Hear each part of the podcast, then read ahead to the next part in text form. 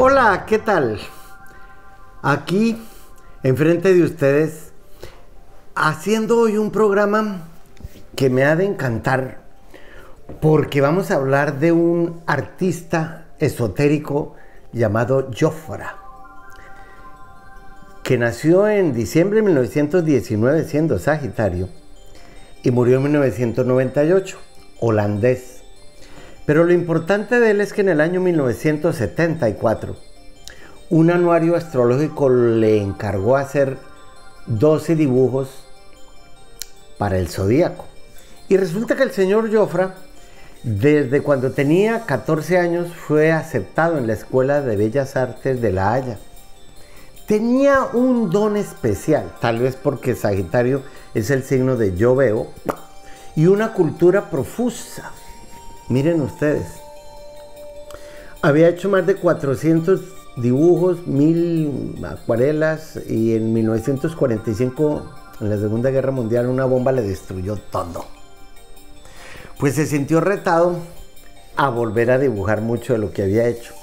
Y en lo que vamos a ver hoy, cada signo del zodíaco lo voy a explicar cómo lo comprende la cultura esotérica porque ya ustedes lo han oído a través de los años de estar oyendo este programa, que el zodíaco tiene que ver con el tarot, con la mitología, las filosofías, las religiones, la cábala, el I Ching, el mayong, en fin.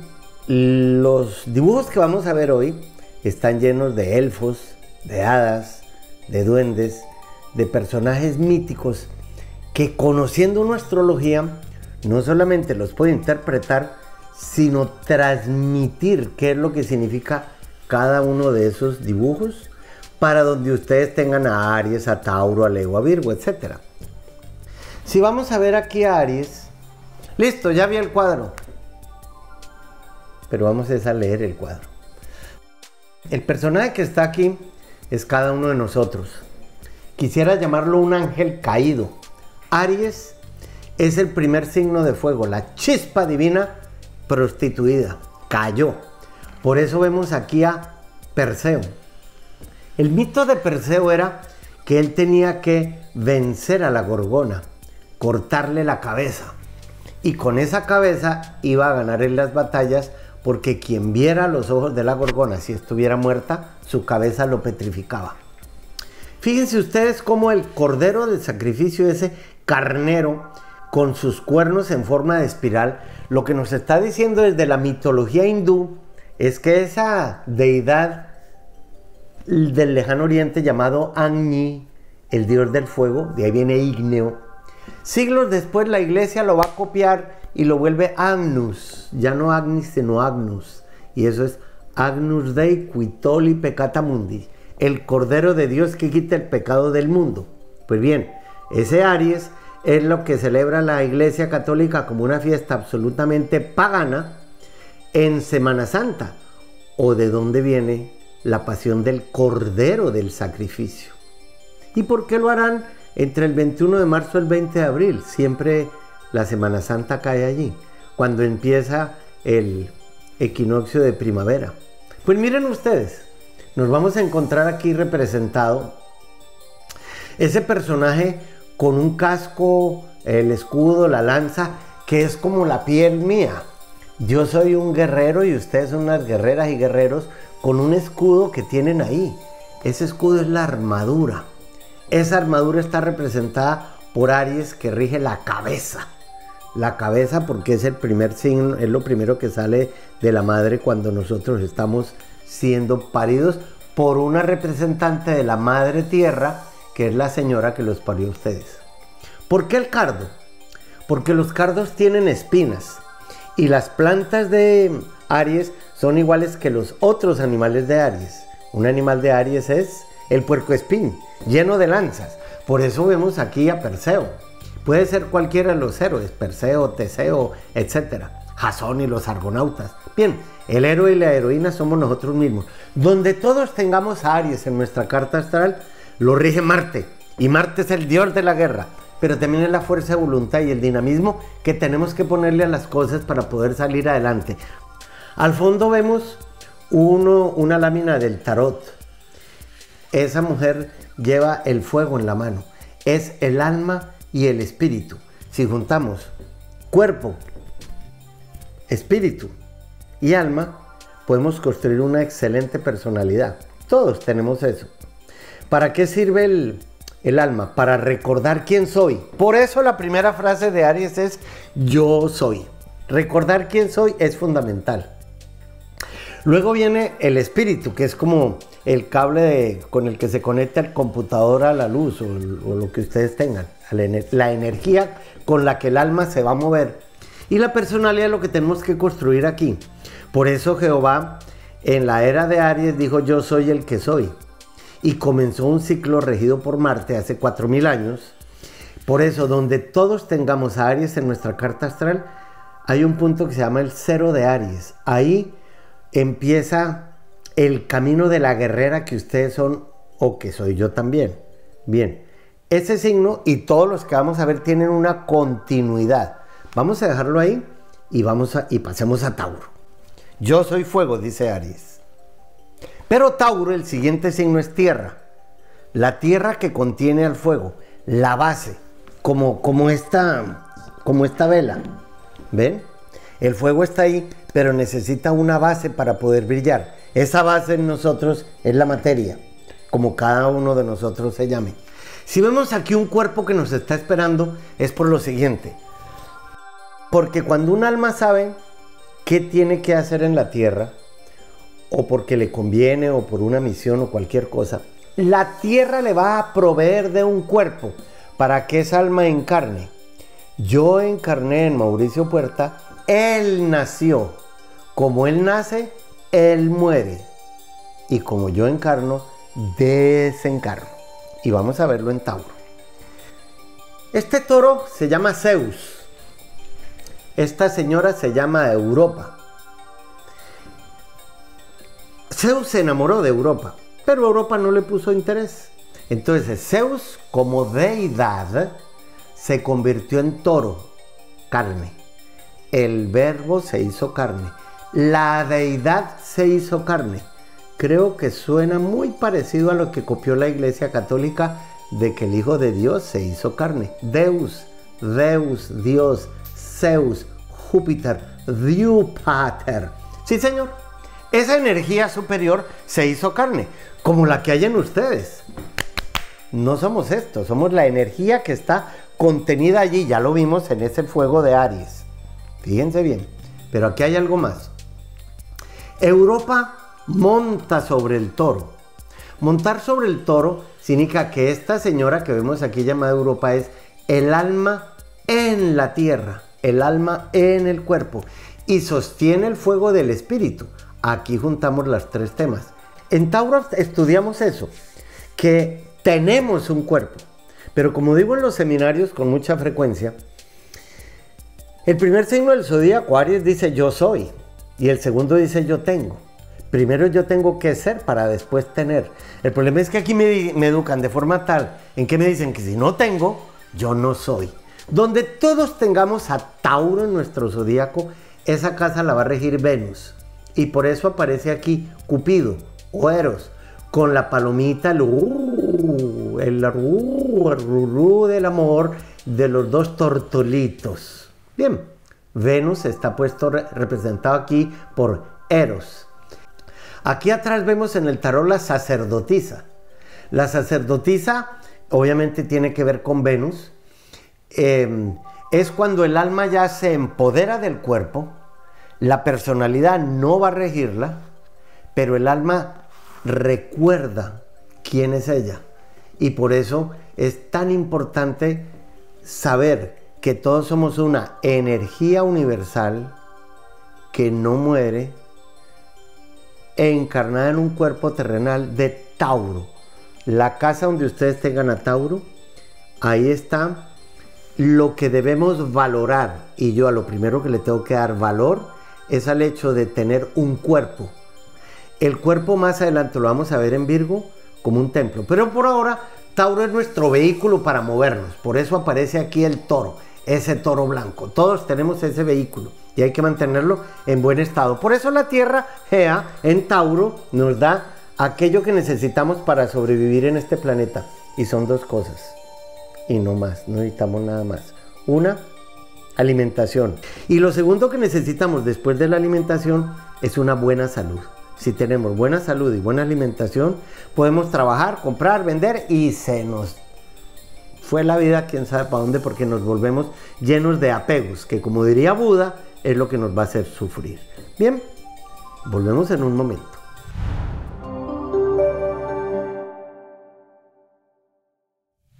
Bueno, ¿en qué plan andarán ustedes los Aries ahora tan impacientes y acelerados, encerrados, cambiando su forma de ver el mundo? Les toca adaptarse a estas nuevas circunstancias, ¿no?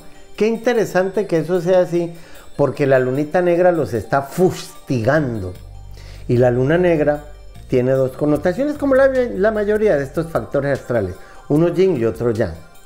El lado yin femenino de la luna negra es todo aquello que tenga que ver con frustraciones, tristezas, fracasos y está en Aries.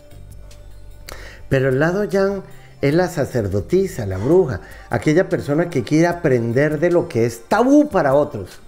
Sí que le sirve a usted los Aries aprovechar este tiempo para sanar muchas de sus heridas aprendiendo algún tema esotérico.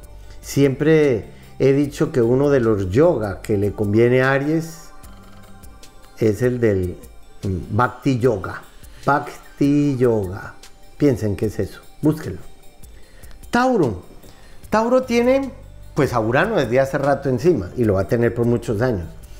Pero también anda en un plan de, eh, estando en el corral, porque el toro vive encerrado en el corral, ver cómo actualiza su propia vida. Qué buena época ahora para salir de cosas viejas, inclusive en su modo de ser, que ya no necesita hacer una innovación. No dije renovación. Renovar es coger esto y volverlo a renovar. No. Innovación, ¿qué es? Salir de esto y traer algo nuevo. Eso es lo que significa Urano en la vida de ustedes ahora. Renovar, innovar, innovar gente, gente que va a llegar a la vida de ustedes y todo aquello que tenga que ver con estudios universitarios y viajes también está a favor. En estos días, ayer tal vez, antier, entró Venus a Géminis. Y a Venus le encanta estar en Géminis porque Venus es la belleza, la alegría, la armonía, la paz y Géminis es la inteligencia. De modo que cuál será la inteligencia que ustedes tienen que aplicar ahora para no sufrir tanto por karmas que de alguna manera ya no tienen por qué existir cancelen aquello que los ha afectado y comprendan que están en un muy buen momento para conocer otra clase de personas, pero también de temas, porque Géminis es el signo de la curiosidad y esa curiosidad con Venus ahí, alguna información les va a traer a ustedes muy, muy bonita eh, el paso de Eros o de Venus, más bien, por su zodíaco. Espero que les guste o les atraiga todo aquello que tenga que ver con la literatura, la academia, la enseñanza, los libros, revistas, el comercio, el correo, llevar y traer información. Cáncer, ya casi. En un mes exactamente el futuro se va de cáncer y entra Géminis.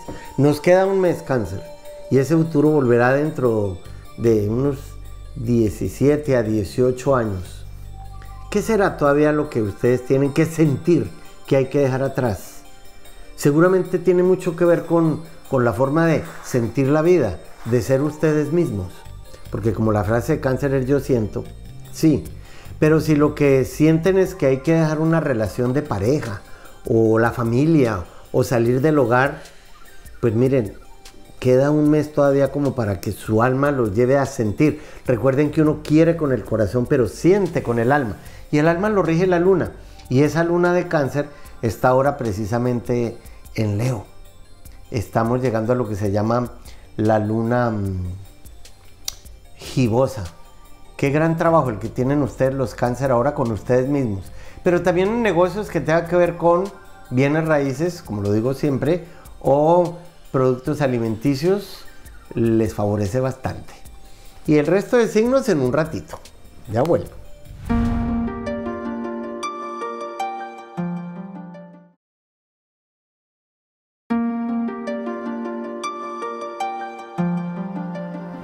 Vamos a continuar con el zodíaco de Jofra, aquel holandés que nacido en 1919 le encargaron en 1974 que hiciera una serie de dibujos para un anuario astrológico. Y Géminis es tal vez uno de los más complicados por aquello de que es que son dos. Y si nos descuidamos son dos a la N. Miren ustedes. A Géminis siempre lo representaron como desde la época antigua Sumeria, 5.000 años atrás, Gilgamesh y Enkidu. Eh, Castor y Polus, Rómulo y Remo, Caín y Abel, siempre son los dos. Pero fíjense bien, uno muere y el otro queda vivo. Y resolvió tomar ese tema y poner las dos columnas del templo de Salomón, una representando lo femenino la luna y la otra lo masculino el sol, que hoy lo llamamos Yin Yang, que en el cristianismo lo llamaron Jesús y el demonio, que entre los persas es Ahriman, Hormuz y Ahriman, y así sucede la guerra de las galaxias. Yo y Mauricio Puerta. Bien. En Géminis encontramos el caduceo de Mercurio que no tiene nada que ver con la medicina. Este es el del comercio. Es decir, la mente. Por eso Géminis es, como digo jocosamente, chisminis. La mente. Bien, esa mente está representada aquí por un eh, ser hermafrodita o más aún un ser bicorpóreo, el yin y el yang. Si ven ustedes en la parte de arriba del cuadro, Jofra dibujó una mujer con la escuadra y un hombre con el compás, que son los dos símbolos de la masonería, o el gran arquitecto del universo. Tiene las medidas perfectas. Pues miren ustedes, todo lo que tenga que ver con lo bisexual, bimorfo, bicorporeo, binóculo, nos da la posibilidad de enfocar la vista no como los cíclopes. ¿Cuál era el símbolo de los cíclopes? Tienen un solo ojo, o sea, son como muchos de nosotros. Una sola opinión y ni de riesgos la cambio, es así. No, no, no, para eso tenemos dos ojos, para poder tener distintos focos de atención. Y eso es Géminis. Mercurio, el mensajero de los dioses, pues no iban a contratar un bruto, ¿no? Era Hermes entre los griegos, de ahí viene la hermenéutica. O sea que donde todos tengamos a Géminis en nuestra carta astral, ese sector lo va a regir Mercurio, que rige la inteligencia con la que llegamos a este planeta para adquirir sabiduría, que la vamos a ver en el signo opuesto, que es Sagitario. Por eso tal vez aquí está puesta la templanza. Miren ustedes aquí, bajo la luna, vemos la templanza, que es la carta del tarot de Sagitario. Pero en la otra columna vemos un juglar, porque resulta que Géminis es el payaso, el bufón, el que se burla de los demás. Con un Géminis nadie está aburrido, a no ser que aburra a veces la charla mecánica y la gran cantidad de mentiras que dice para poder atraer la atención. Pues bien, a Géminis lo rige el miquito, el mico, y aquí Jofra puso una especie como de mandril, dando a entender que e, ese antropomorfismo que rige tanto en, en los animales como en nosotros tiene una inteligencia que se desarrolla a través de sabernos adaptar. Quien se sepa adaptar es inteligente. Con ese conocimiento, ese miquito tiene el mundo en la mano. Y eso era lo que hacía Mercurio, recorrer el mundo entero, pero no solo el mundo. También iba al inframundo y subía y al fondo del mar y al cielo y al Olimpo. En fin, esa es nuestra mente. Una mente que no debe estar encasillada nunca, ni en religiones, ni en política, ni siquiera en que somos de un país u otro la mente es, pienso luego existo. La pregunta es, ¿ustedes piensan? ¿O algo los hace pensar? Porque si algo los hace pensar, ese pensamiento no es de ustedes. Influyó en ustedes y piensan de acuerdo a cómo los hicieron pensar. De modo que piensen si luego existen porque piensan. Bien, vámonos ahora con cáncer.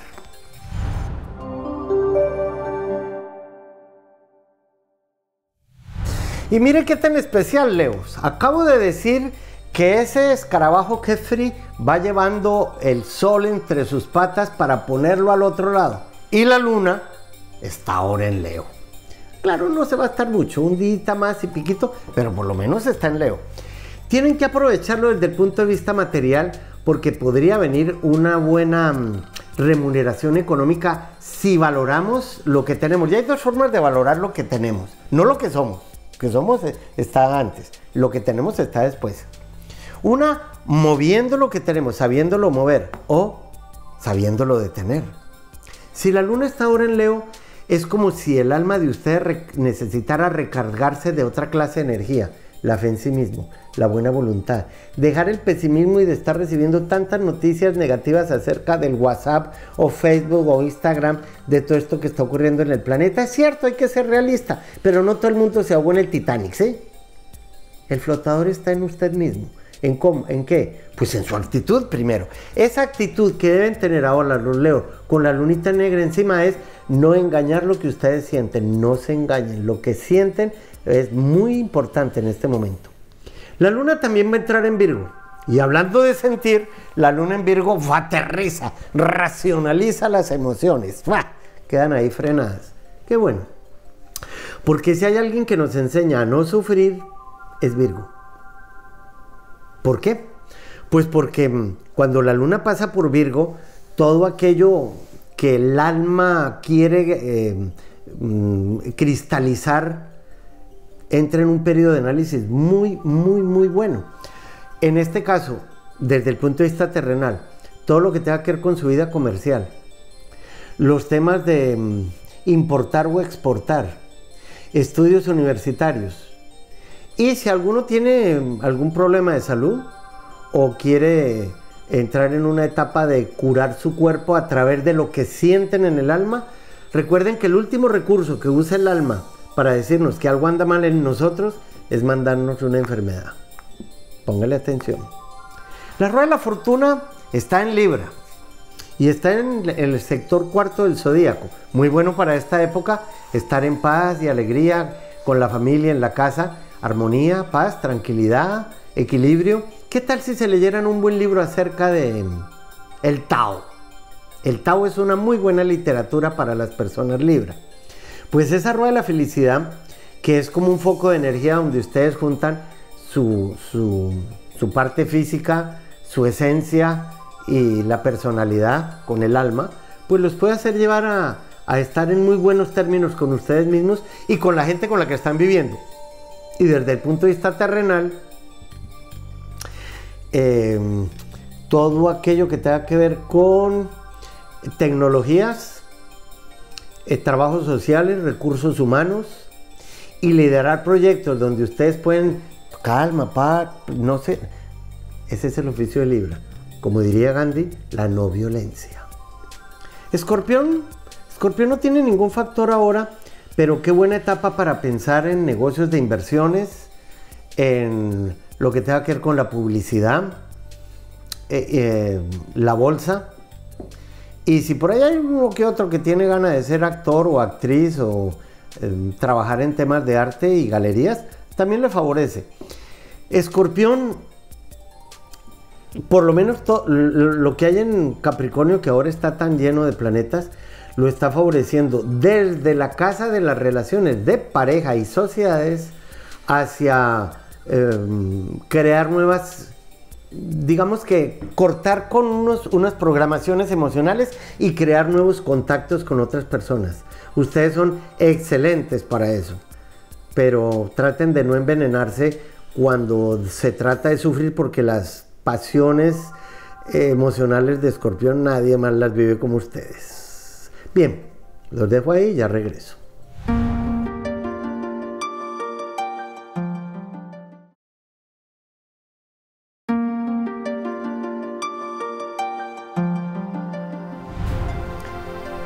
Cáncer lo rige la luna. Y así como el sol se refleja en la luna, pues todos nos reflejamos en el signo donde tengamos la luna. Yo soy Capricornio, Nací con la luna en cáncer y en luna llena. O sea que me reflejo, yo debería reflejarme, debería conocerme, no como si yo fuera Capricornio, sino como si fuera cáncer. Se considera que Capricornio es un signo duro, eh, como una lápida, de color negro. Pero si me mirara como la luna y está en cáncer, debería verme como una persona más sensible, que llora hasta viendo películas de Mickey Mouse. Yo creo que fue por esa luna que me quedé a vivir en tierra adentro, efectivamente, y me casé con esa región. Bien, pero veamos cómo lo puso Jofra.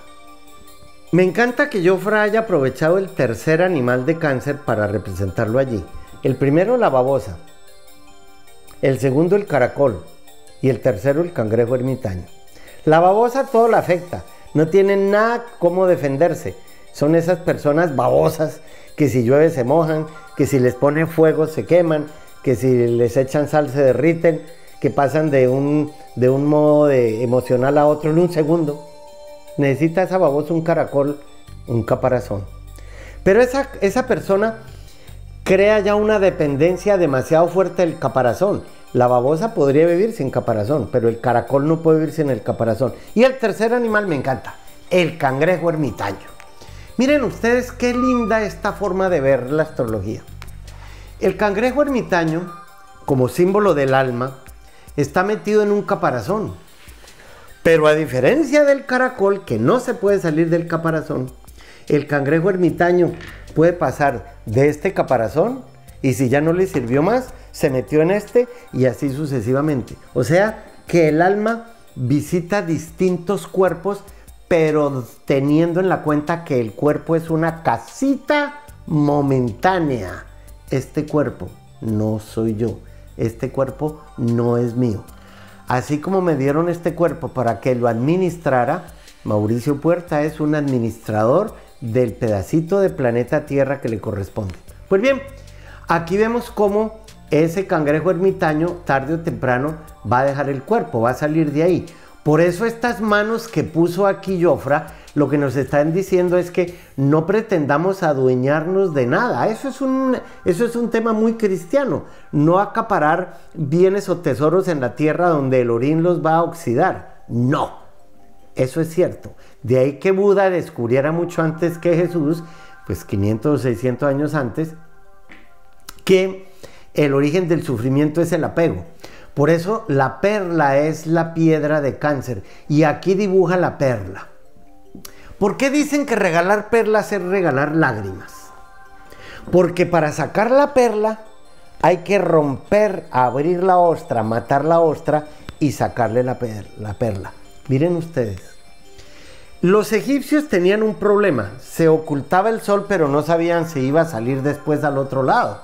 Entonces crearon una figura en su imaginación llamada Kefri, que es el animal superior de cáncer, un escarabajo, se llama el escarabajo pelotero, que en el África va haciendo unas bolitas del, del estiércol de los elefantes y los va empujando con sus patas traseras, lo entierra después de poner ahí una larva y después con el tiempo del centro de la tierra o de debajo de la tierra va a salir un caracol, un, eh, escarabajo nuevo, así como va a salir el nuevo sol del nuevo día. Y aquí lo dibujó Jofra.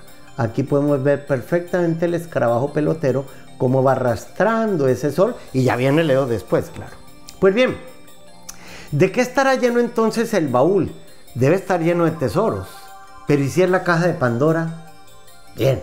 Por eso los animales de que representan a cáncer son como la tortuga con su caparazón duro, el castillo, que no es un animal obviamente, pero la tortuga tiene su propio castillo. Allá vemos entonces a Diana la cazadora. Diana la cazadora tenía una sierva llamada Serinia, que no es más que el simbolismo de, la, de las emociones demasiado cambiantes de cáncer, y más si es hombre. En este cuadro vamos a observar el mundo, la Tierra, que, es, eh, eh, está emparentada, claro, con la Luna, porque las fases lunares va a depender de la posición que tiene la Tierra con respecto al Sol. La Tierra es el cuerpo, la Luna es el alma y el Sol es la energía, la esencia. ¿Qué tanto nos falta para que nuestra alma desencarne, salga de este caparazón y busque otro. Es imposible agarrarnos de algo aquí. Lo único que nos llevamos de este planeta es lo que el alma haya recordado de aquello que se le olvidó. Por eso, nadie vino a aprender algo nuevo en este planeta. Aprende Mauricio Puerta. El alma vino a recordar que se le olvidó. y lo primero que se le olvidó es quién es, quién soy. Por eso terminamos aquí, Aries fuego, Tauro tierra, Géminis aire, la inteligencia y Cáncer agua. Al terminar los cuatro elementos, volvemos al inicio. ¿Por qué? Porque Aries es la primavera y Cáncer es el verano en el hemisferio norte. Pertenecen a la cruz cardinal. Terminamos los elementos, pero volvemos a comenzar con la cruz cardinal, que si en la primavera era emitir energía, en cáncer se abre la puerta de la vida, porque los antiguos decían que era por la constelación de cáncer que las almas desencarnadas entraban al cuerpo de los vivos. Y por eso su mamá no lo parió usted. Su mamá le dio el cuerpo en el que usted encarnó. Ojalá tenga una muy buena energía para liberarse de los efectos que le produce su mamá la madre tierra y la persona con quien usted vive en esta carne. Ya bueno.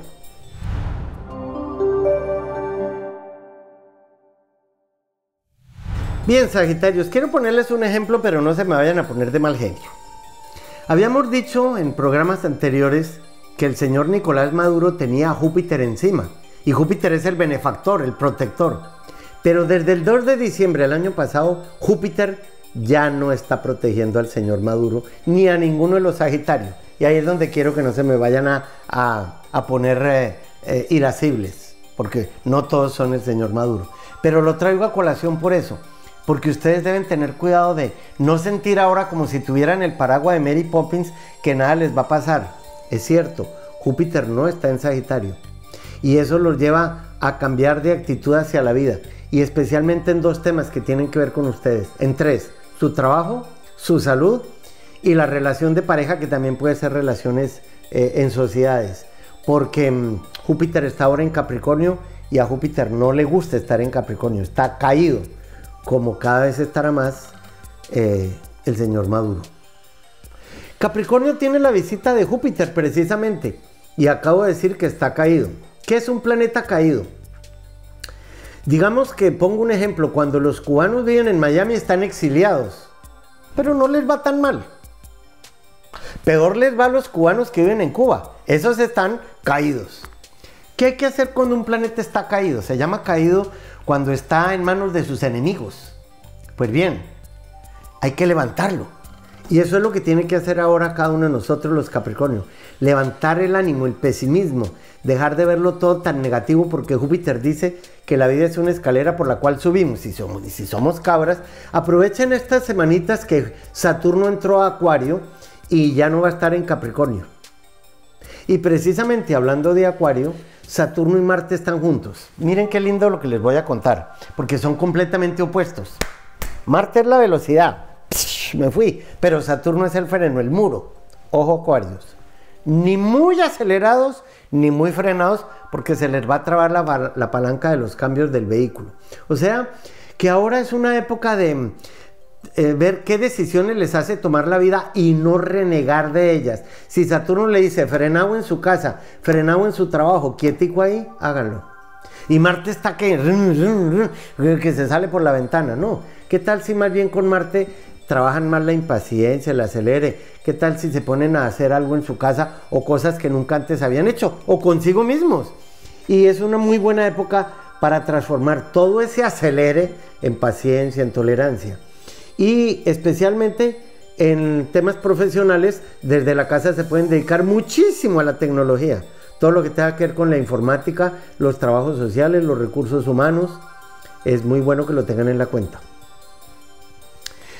Hoy tenemos una conjunción partil que se llama Mercurio-Neptuno están en los mismos grados en Pisces, en 19 grados de Pisces. Qué curioso lo que, lo que estamos viviendo porque dijimos que las pandemias las rige Pisces y las rige Neptuno. Con Mercurio, ¿qué se hace? Ay, es como si se regara más la pandemia. Desde el punto, desde el idioma astral, estudiando los ciclos de las otras pandemias, Mercurio siempre es el que lleva y trae información.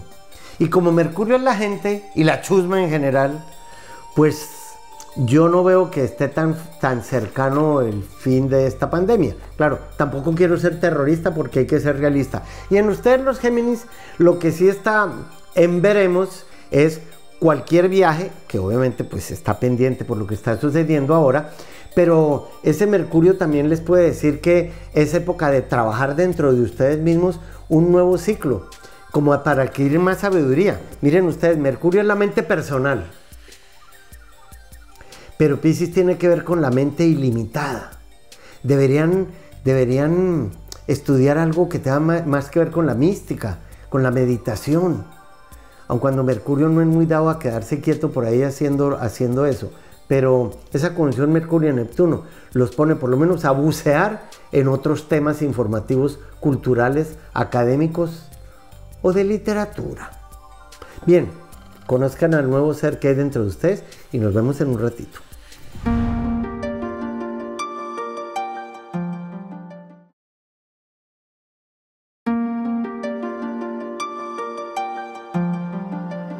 Tengo una pregunta bien interesante de alguien llamado Alberto, que dice, ¿qué hacen ustedes los astrólogos cuando descubren que una persona puede ser peligrosa para sí misma o para la familia o para la comunidad cuando le hacen la carta astral? ¿Cómo manejan esa información? ¿De qué manera pueden colaborar ustedes con la comunidad? Es solo esa gran pregunta. Gracias por sus enseñanzas. Pues mira, eso tiene muchas eh, muchas respuestas, porque peligroso en qué forma, ¿va a matar a alguien o va a robar o es el peligro en general? En primer lugar, yo nunca me he encontrado, jamás me he encontrado una carta astral que diga que alguien es peligroso para la sociedad o para sí mismo. No, jamás. Lo que hay es una serie de factores en la carta astral que a la persona se le pueden decir cómo manejarlo.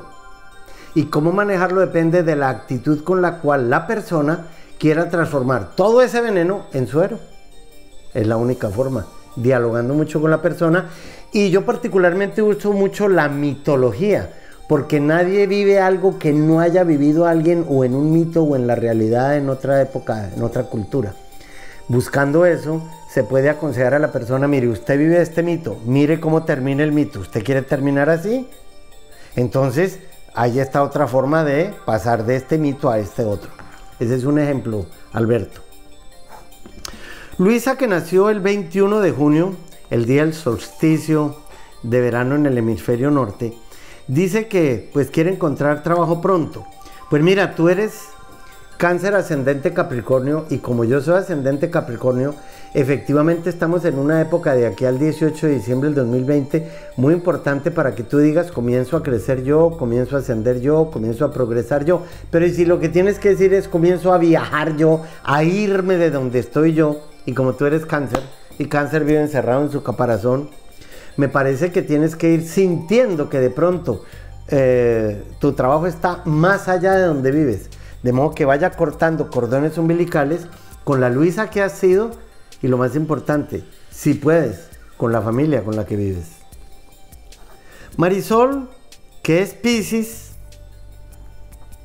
quiere saber cómo le influye Quirón y Venus en su casa 4, ya que está ahorita en el mismo tránsito.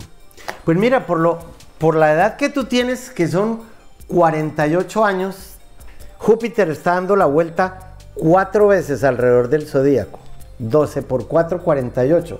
Es una época excelente, con Quirón en la casa 4, para sanar heridas con los padres, para irte del hogar como Quirón, que era peregrino. Pero tú dices, tengo 48, pero tengo hijos, pero tengo marido, pero... Entonces, no me pregunte para qué le sirve Quirón en la casa 4 si no va a actuar de conformidad a lo que puede haber ahí. Pero al menos con Quirón uno, uno trata de sanar heridas que tenga con la familia o... Em, ayudarle a otros familiares que puedan estar en problemas, porque Quirón es darle la mano. Y tú que eres Piscis, que es afín a las víctimas, los mártires, los sacrificados y todas aquellas personas que sufren tanto, pues bienvenida algodoncito Benavides a sanar las heridas de otros, especialmente en tu familia. Nora dice que es Piscis ascendente escorpión.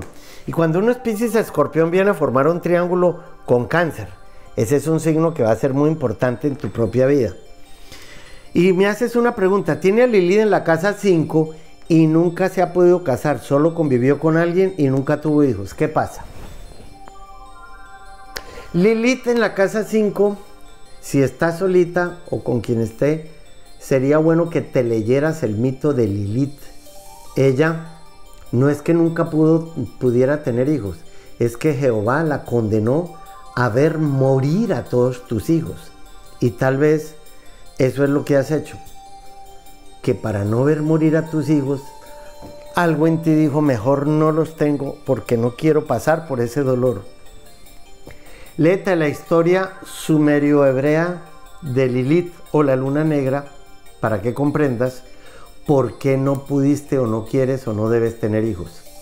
Es un tema que no todos los astrólogos manejan. Y recuerdo perfectamente una señora que llegó a, mi consulta hace mucho tiempo, me dijo, Mauricio, ¿yo por qué es que no puedo tener hijos? ¿Será porque tengo la casa de los hijos vacía? Eso me dicen los astrólogos. Y apenas, apenas puse la carta de ella, no era que la tuviera vacía, era que la luna negra estaba ahí. Solo que los otros astrólogos no manejaban la luna negra. Y ahí le conté el mito de Lilith. Tú estás viviendo ese mito, ¿eh? Pero la maternidad no se pierde. Uno puede adoptar, eh, tratar a muchas personas como si fueran sus hijos. Al fin y al cabo, hijo tuyo es el que se alimenta de ti. Y más que también eres Pisces, que es tan dado a la nobleza en el zodíaco. Adriana me pregunta que si es posible calcular el tiempo que durará una epidemia o una pandemia y sus efectos en la población. Sí, es posible, pero fíjate bien Adriana, eso ya lo dije en un programa que puedes ver por Códigos TV o por YouTube poniendo Puerta Astral. El programa se llama Las epidemias, que la rige Pisces. Y a Pisces lo rige Neptuno. Y Neptuno va a estar ahora en Pisces hasta el 2026. En ese programa demostré como cada vez que ha habido epidemias drásticas, siempre estuvo alguien ahí. Una de ellas, la peste bubónica, en 1340 y pico, cuando Saturno, la muerte, estaba en Pisces. Bien. Esa es una idea para que vayas a investigar allá. María Barrios dice, ella tiene los nódulos en un eje y ahora están cruzados así. Cuando los nódulos, que es el futuro y el pasado, están en una cuadratura, una cuadratura es voltear una esquina. Estás volteando una esquina, María. Lo que tú tienes que saber es hacia dónde se dirigen los nódulos, porque voltear una esquina es dejar paisajes conocidos. Si vamos por una esquina y miro atrás, miro por esa cuadra, pero si apenas, apenas volteo la esquina, si volteo a mirar atrás, ya no miro para acá, estoy mirando para otro lado. Me parece que estás en una excelente época para cortar cordones umbilicales con una de, la, de las María Barrio que fuiste. Y una de dos. o aprovechas todo tu pasado para dar la vuelta, o cortas con todo tu pasado y dejas de ser lo que has sido porque vas a ver a otra María en el barrio, aprovechando el apellido. Los dejo allí y ahora regreso.